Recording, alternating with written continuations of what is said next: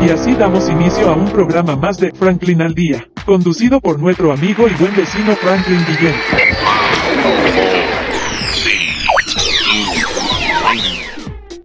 ¡Ah! Excelente, y de esta manera damos inicio al programa de hoy. Por supuesto, tenemos que mencionar a los que nos permiten estar aquí.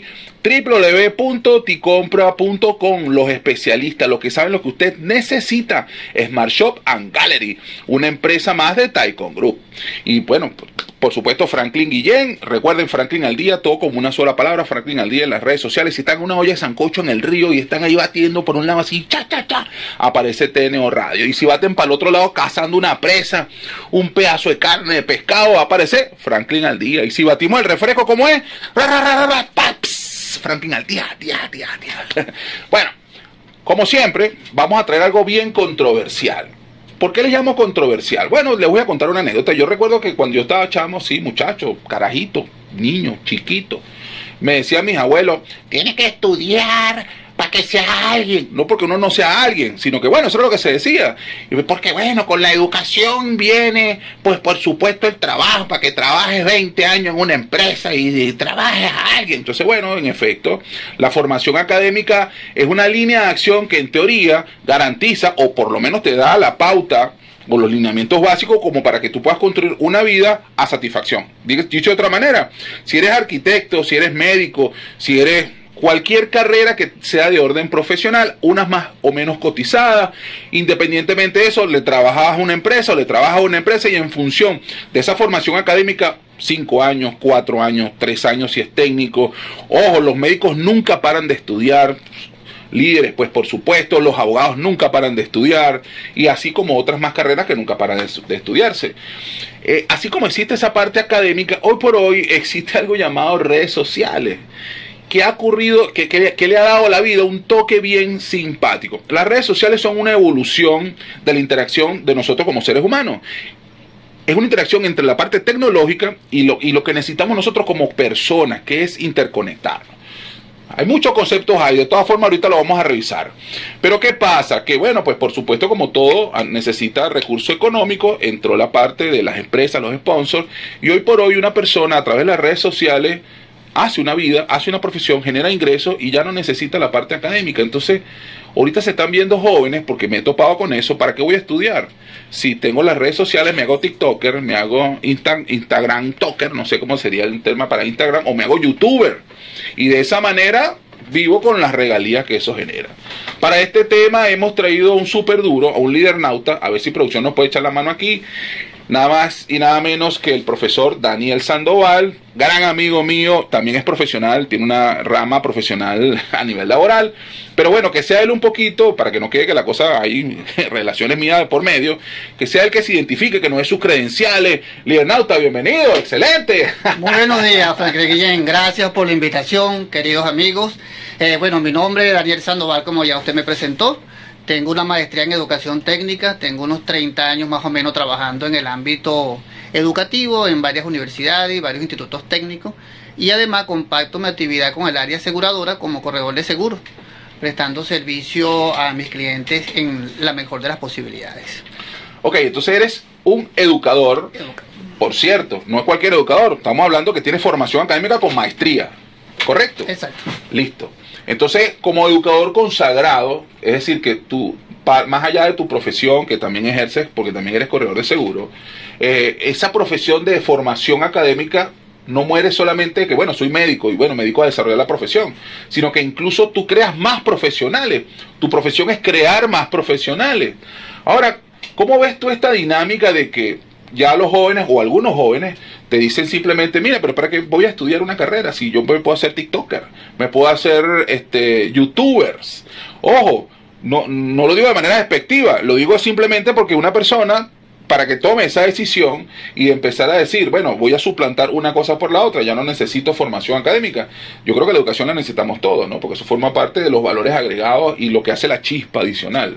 Cuéntanos, líder, ¿cómo ves tú esa...? Bueno, mira, yo este, veo primero la formación académica como ese proceso metodológico científico que nos lleva a las instituciones o a las universidades eh, a especializarnos como profesionales en un ámbito particular. ¿Ok? de una u otra manera, la formación académica no la veo tan ligada o tan, tan con, ¿cómo, ¿cómo indicarte? O sea, yo no veo a las redes sociales como una competencia, porque las redes sociales forman parte de los procesos educativos dentro de la educación académica, como tú le llamas.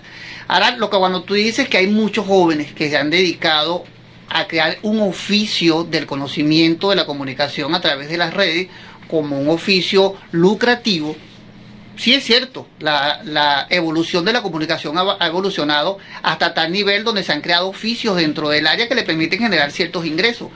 Pero desligar eso, ponerlo en contra de lo que es la, preparación académica, no tiene razón de ser, porque de una u otra manera, ese mismo joven va a buscar ampliar lo que sabe a través de instituciones que presenten la, la formación profesional académica de esas mismas áreas.